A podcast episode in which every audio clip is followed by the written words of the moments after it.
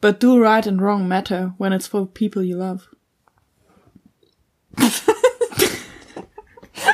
Romantisch.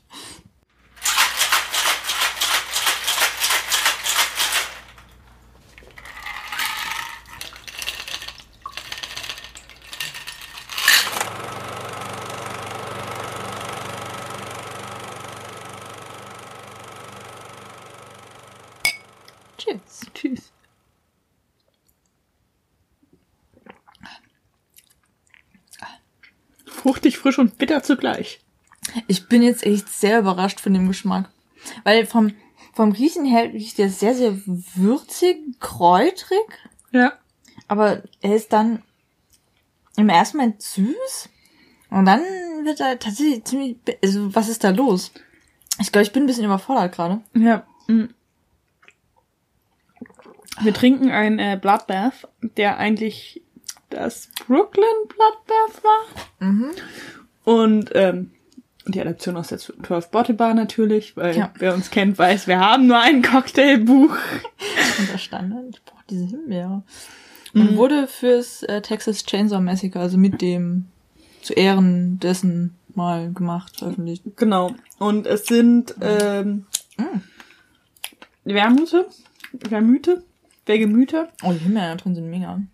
Und zwar einmal ein, ein Spiced Wermut mit Kardamom und Zimt, den wir jetzt nicht ganz lange noch haben ziehen lassen, weil Aber Schande. ich finde, kommt hart durch. mhm. Also gerade der Kardamom kommt schon sehr durch. Dann dazu ein Dry, äh, einen trockenen Wermut.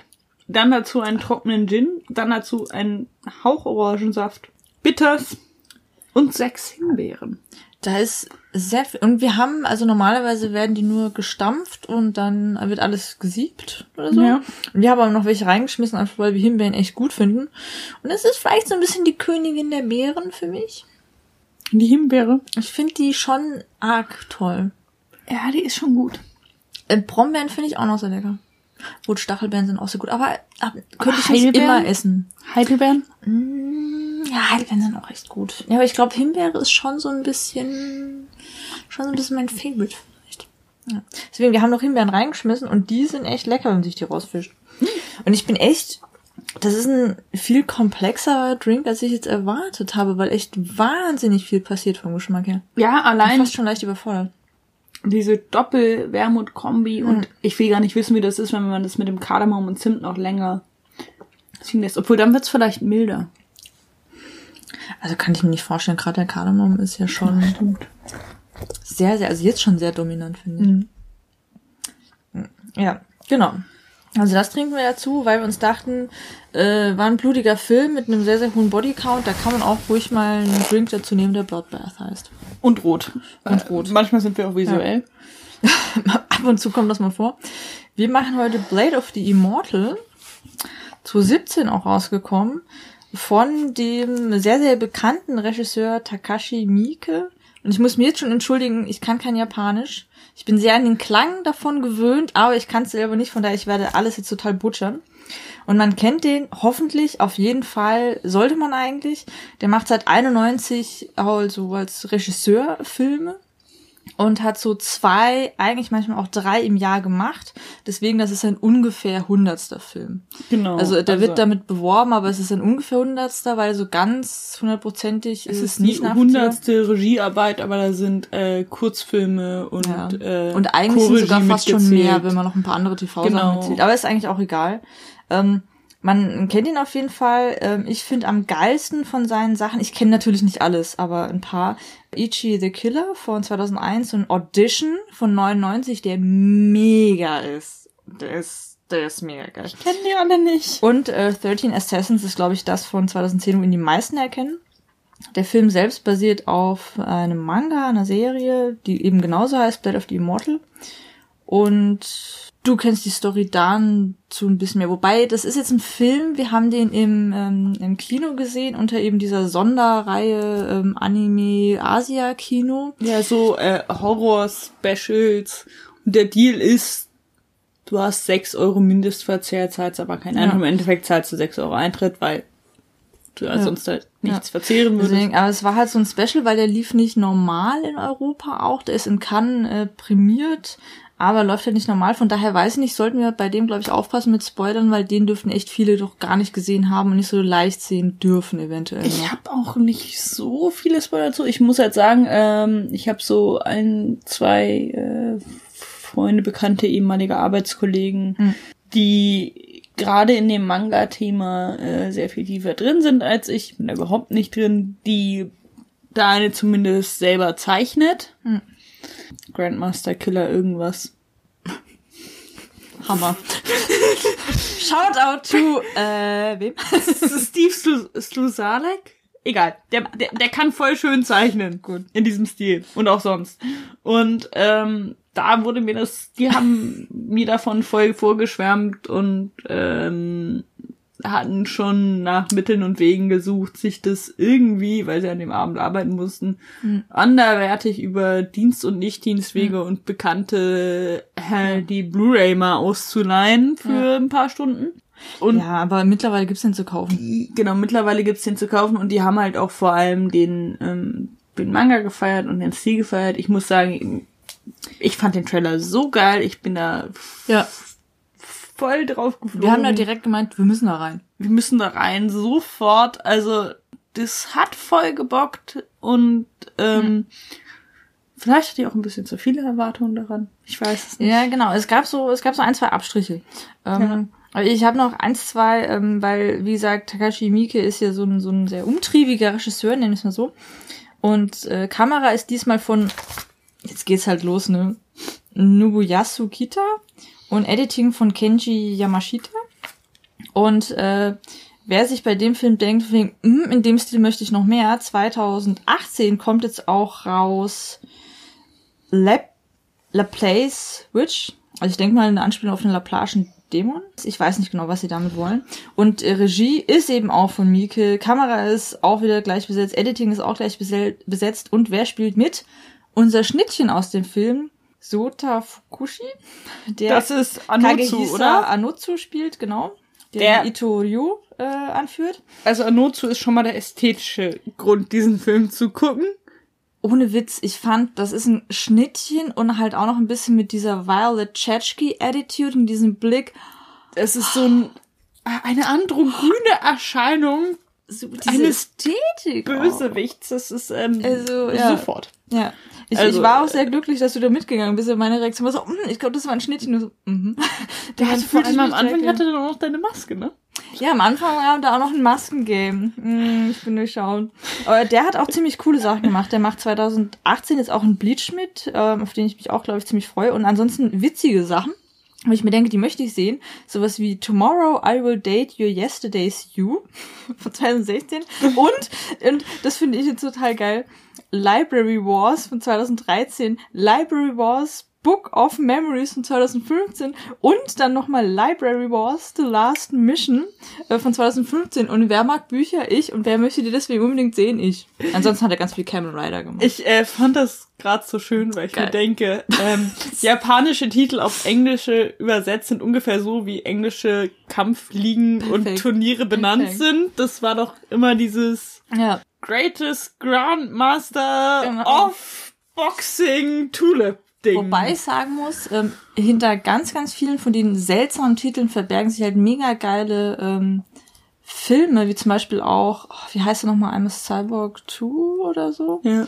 Ähm, und das ist ein mega geiler Film, den fand ich komplett. Aber so oft, also bei vielen Sachen dachte ich mir so, okay, hört sich seltsam an, könnte mega geil sein. Es sind zum Teil diese extrem Ja. deskriptiven Namen, die einen halt erstmal Ja, aber wo man sich dann denkt, das könnte aber geil sein.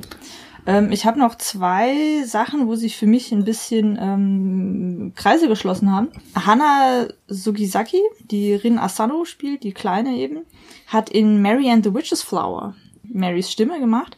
Und das ist ein mega cooler Film. Jeder, der sich denkt, ah, ich werde Ghibli vermissen, hat da vielleicht eine ähm, Linderung des Schmerzes. Der war echt super, super schön, kann ich nur empfehlen. Und Takayo Kimura, der Manchi gespielt hat, den Immortal, hat unter anderem 2046 von äh, Wanko-Wai von 2004 mitgespielt. Ein wunderschöner Film.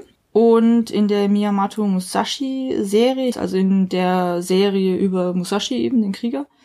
Und dann in House Moving Castle Haorus Stimme gemacht. Also das waren für mich so die, die kleinen Sachen. Ansonsten habe ich jetzt leider nicht so viel zu den einzelnen Leuten, weil ich echt viele der Filme und so dann nicht kannte. Beziehungsweise eventuell teilweise kenne, aber einfach vom japanischen Namen nicht rückschließen konnte, unter welchem die dann teilweise liefen. Aber also ich muss Schade, zugeben, ich möchte da immer meine medienarme Erziehung als Verteidigung vorschieben, weil ich jetzt voll gedisst wurde, dass ich äh, Crow nicht kannte und so. Ich bin ohne Fernseher, das kann man nachholen. Ja, du tust es ja, von daher ist alles in Ordnung. Ich schaue im Jahr zwischen 250 und 300 Filmen. Das kann man trotzdem als erstes nachholen. Es gibt immer Sachen, die man nicht gesehen hat. Ist. Genau, äh, ja, das war, glaube ich, mein erster Mieke. Ich weiß es nicht.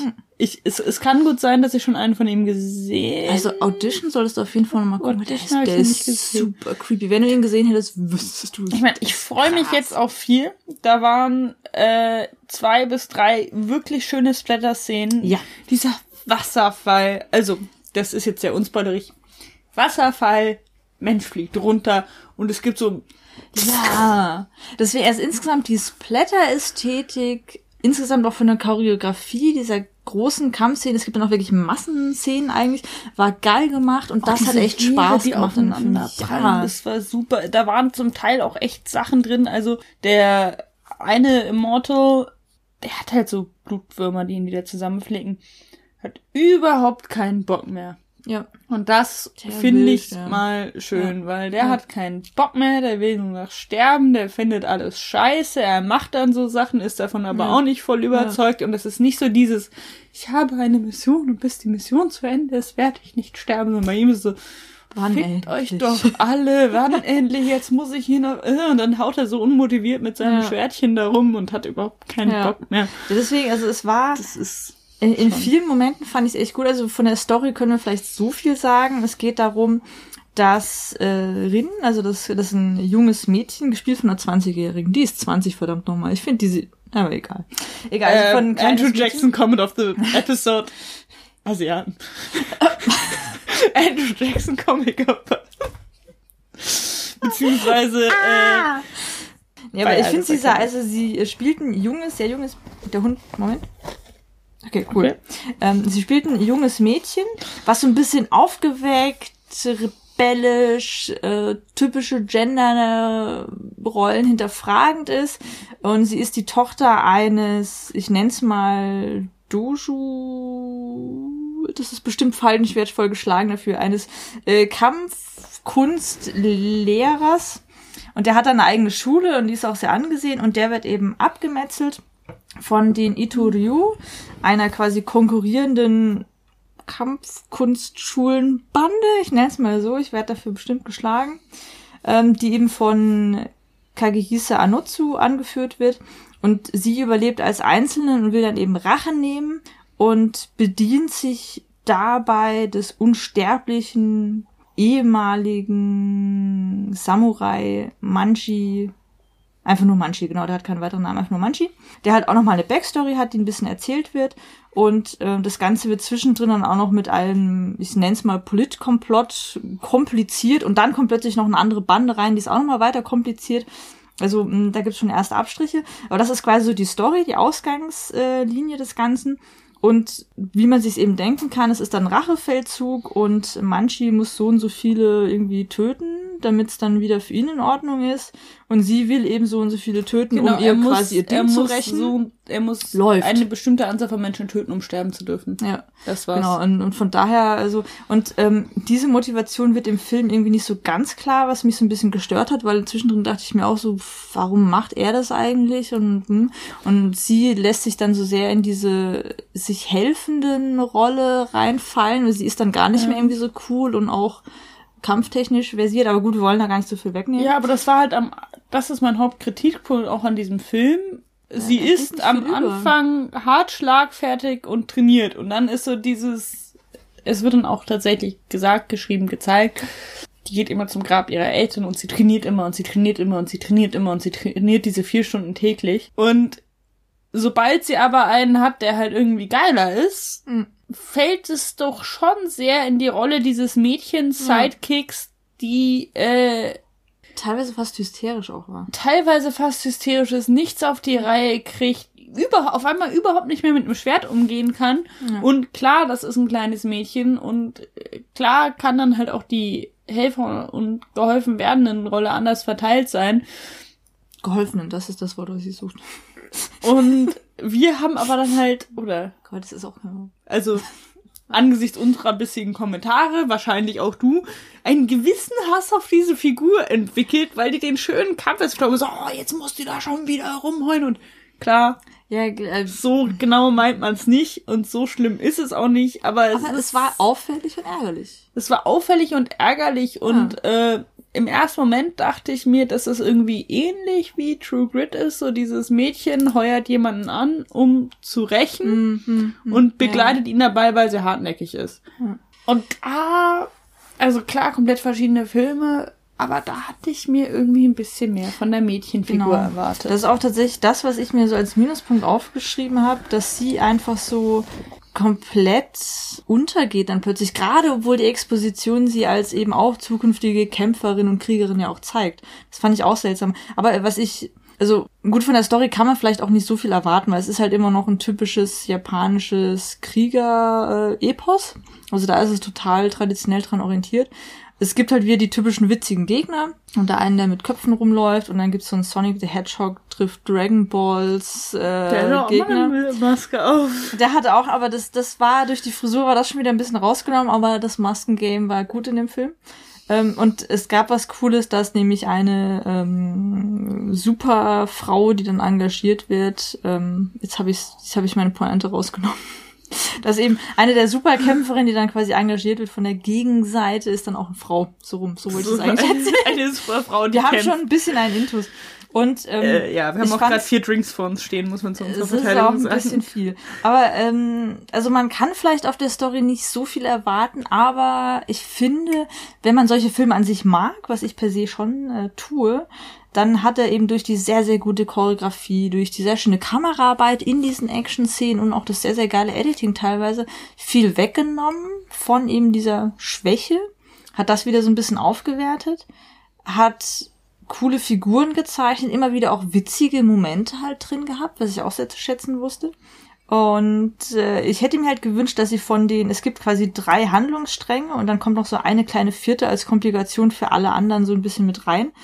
Wenn sie da eins bis zwei eher rausgestrichen hätten, weil es ist nun mal nur ein Film für zwei äh, Staffeln dieser Manga-Serie, die da angenommen wurden, wäre es, glaube ich, besser gewesen, hätte dem Film auch besser getan, weil so ist halt gerade die Beziehung zwischen Rin und Manji komplett untergegangen. Und das hat mir teilweise echt gefehlt, wo ich nicht mehr nachvollziehen konnte, warum sind die eigentlich noch zusammen. Ja, und es kommt am Anfang schon so halb raus und zwischendrin auch an einem Nebensatz, aber halt dann auch dadurch, dass ihm nicht genug Ja. Zeit gegeben wird, dass man sich äh, Nee. dann schon fragt, woher kommt diese Bindung auf einmal? Ja. Also äh, das am Anfang bahnt sich das so an und dann wird's halt nicht, gibt's halt nicht den Platz, dass es sich weiterentwickeln Ja. kann. Aber ich finde auch die Ästhetik war super. Echt sehr, die sehr Action schön. hat mir gefallen. Ich fand den Film trotzdem gut. Ja. Ich hatte halt ein bisschen zu hohe Erwartungen. Und ja, das ist mal so Sidekick-Nebenfiguren gibt, die ihm irgendwann nur noch auf den Nerv gehen. Das ist man ja auch gewohnt. Und damit kann man dann auch umgehen. Es ist halt schade, dass es wieder mal das Mädchen, also in dem Fall sage ich Mädchen, weil es halt ein Mädchen, nicht Frau, ähm, sein musste. Was ich aber cool fand, was das für mich ein bisschen rausgenommen hat, dass gerade der Gegner eine weitere Komplikation im Laufe der Story erfährt, die ihn wieder ein bisschen quasi näher an äh, die Zuschauer und Zuschauerinnen bringt. Das fand ich schon wieder gut. Und natürlich einfach, weil es eine geile Sau war. Anotsu ist halt schon. Also äh, auch die Szene, äh, spoilern wir da, also sie, sie treffen sich zwischendrin mal so im Wald da so, wo er dann so allein vor sich hin kämpft. Ich mochte das, ich mochte das. Ja. Ja, es ist schwierig, wenn man so ein bisschen arg aufpassen muss, was man sagt. Aber äh, ich glaube, insgesamt, man kann es zusammenfassen, dass der Film sich für Leute, die insgesamt diese, ich nenne es jetzt mal Asia-Splatter-Ästhetik, ähm, mögen, echt Spaß macht, dass er eben gut ist. Story ist halt mit Abstrichen klar. Es gibt so ein, zwei Sachen, wo man sich ein bisschen drüber ärgern kann. Sie hätten es besser machen können. Aber es ist ein echt unterhaltsamer, cooler Film mit schönen Szenen und ein paar Kampfszenen, die echt richtig, richtig, richtig Spaß gemacht haben. Und auch für Menschen, die äh, noch nicht so Asia-Film bewandert sind oder wenig bewandert sind, so äh, wie ich es noch bin, muss man sagen, kann man durchaus mal machen. Zugänglich. Ja? wenn man nicht jedes Mal kotzen muss, wenn man Blut sieht oder so, also wenn man an sich mit Splatter und Gewalt und der Tatsache, dass es auch ästhetisch oder lustig sein kann, umgehen kann, super gut und ein weiterer Beweis, dass nicht jeder asiatische Film ein Bruce Lee Film ist. Das ist sowieso nicht. Das sowieso nicht, ja. Das war jetzt dein Ja, Andrew Jackson ein bisschen. Das war Das jetzt ein filmischer ne, Andrew Jackson. Es gibt sagen. wahnsinnig, meine Lieblingshorrorfilme sind asiatisch. Weil ich sagen muss, dass es gerade von den Horrorfilmen da, also ich würde sagen, gerade in Anfangszeit des Kinos waren da durchaus auch die europäischen Emigranten, möchte ich jetzt sagen, weil ich Deutsche bin, aber es sind ja quasi in die äh, amerikanische Filme dann die Immigranten, waren da echt führend, haben geile gemacht. Dann hat sich, finde ich, teilweise ein bisschen im normalen Splatter verloren, was ich auch sehr mag. Ich bin ein sehr, sehr großer Zombie-Horrorfilm-Fan, auch mit viel Gore.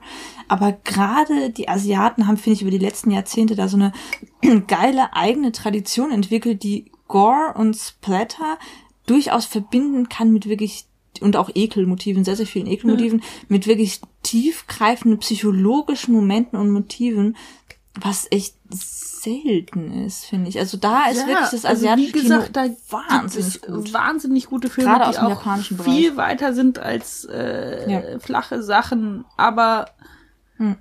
ich habe halt relativ lange mich mit dem Kino nicht befasst. Ich mache es inzwischen Hm. ein bisschen und ich habe auch, ich wurde eines Besseren belehrt. Nicht, weil ich mir sicher war, sondern weil halt die zwei asiatischen Filme, die ich kannte, amerikanische Kung-Fu-Filme waren. Ah, okay. Und dann ist halt ja, vorbei. ja. Also, und bis ich dann halt mal, und dann wollte ich eh so viele Filme auf, aufholen, die ich nicht geguckt habe, und bis ich dann halt mal meine ersten zwei, drei Filme da geguckt habe und mich dann mal ein bisschen weitergebildet habe, habe ich das halt so zur Seite gelegt, weil ich dachte, damit muss ich mich nochmal befassen. Das ist jeden bestimmt Fall. komplexer als das, was ich bisher davon kenne, Ja, aber so ist es, wirkt nicht so, als würde es mich interessieren. Den ersten richtigen Film gesehen, also ja, natürlich interessiert mich das. Das ist genau meins. Das ist ja geil. Also ich habe ein paar, ähm, wie ich finde natürlich, weil ich habe es auch hier stehen, ein paar sehr, sehr geile Filme aus dem Bereich. Von daher da können wir gerne nochmal auch einen Rundumschnitt äh, machen. Ich habe ja auch noch diese äh, Filmsammlung, die ich da zum Teil vererbt bekommen habe, Da sind auch ein mit paar coole dabei. absurden Filmen. Äh, ich würde mal danach gehen, welche wir beide noch nicht kennen. Ja. Also da, also gerade von dem, ich meine, Asia-Kino ist halt auch wieder total blöd, weil es gibt große Unterschiede zwischen, aber ist ja auch egal. Also da wird auf jeden Fall noch einiges kommen. Ja, Halten wir das mal fest. halten wir fest. Und äh, Blade of the Immortal, wer ähm, in, insgesamt sich denkt, das könnte was für mich sein, holen. Weil ich glaube, die Blu-ray wäre auch gar nicht so teuer, was ich heute geguckt habe. Ich, ich glaube, so teuer ist sie nicht. Und Holen.